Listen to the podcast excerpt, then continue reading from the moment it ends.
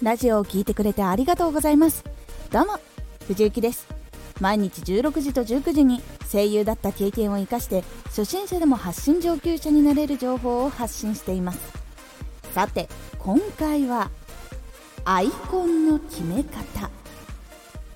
これを最後まで聞いていただくとラジオにマッチしたアイコンを決められるようになれます。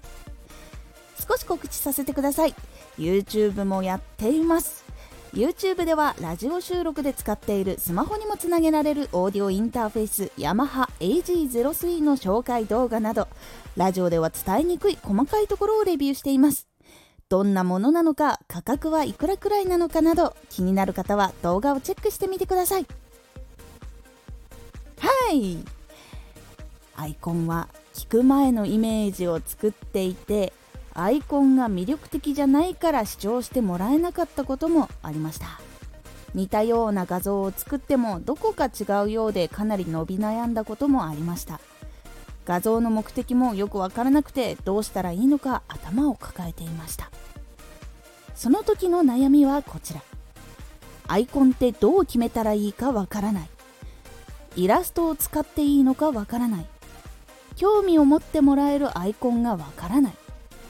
この悩みを抱えた時にどのことを見返していけばいいのでしょうか？ポイントは3つ。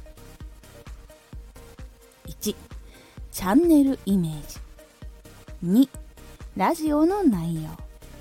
3チャンネル全体のバランス。チャンネルのイメージ。まずは自分のチャンネルのイメージです。発信する内容にフューチャーするのであれば内容を総まとめにした画像やイラストがいいです。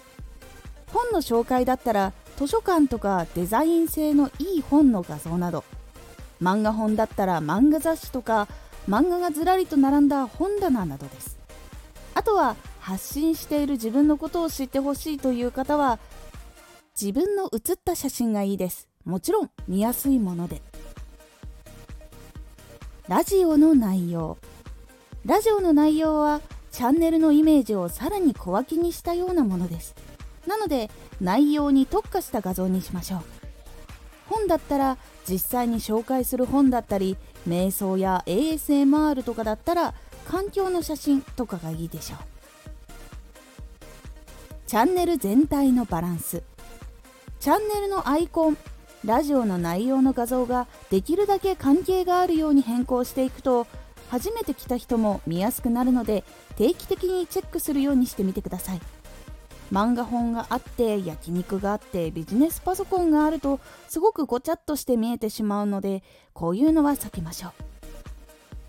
いかがだったでしょうか？アイコンも内容をイメージするために必要な要素になります。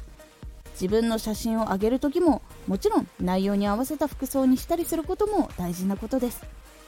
内容がイメージできなかったり画像が不快感を与えてしまうと聞いてもらえないので画像選びは慎重にしましょう。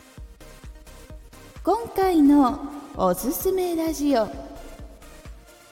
収録しゃべりをうまくしたいあなたへ。収録の時に噛んでしまう。言い間違いをしてしまう。えーとかあーと言ってしまう。それを意識から直すことをお伝えしています。このラジオでは毎日16時と19時に声優だった経験を生かして初心者でも発信上級者になれる情報を発信していますのでフォローしてお待ちください。次回のラジオはプロフィール文の書くポイントです。こちらはプロフィール文を書くときに自分の見つけ方などをお話ししているという感じになっておりますのでお楽しみに。Twitter もやってます。Twitter では活動している中で気がついたことや役に立ったことをお伝えしています。ぜひこちらもチェックしてみてね。最近マイクに向かって話すことが本当に楽しいです。いや最近じゃないな。結構前からやっぱマイクに向かって話すのは楽しいです。今回の感想もお待ちしています。ではまた。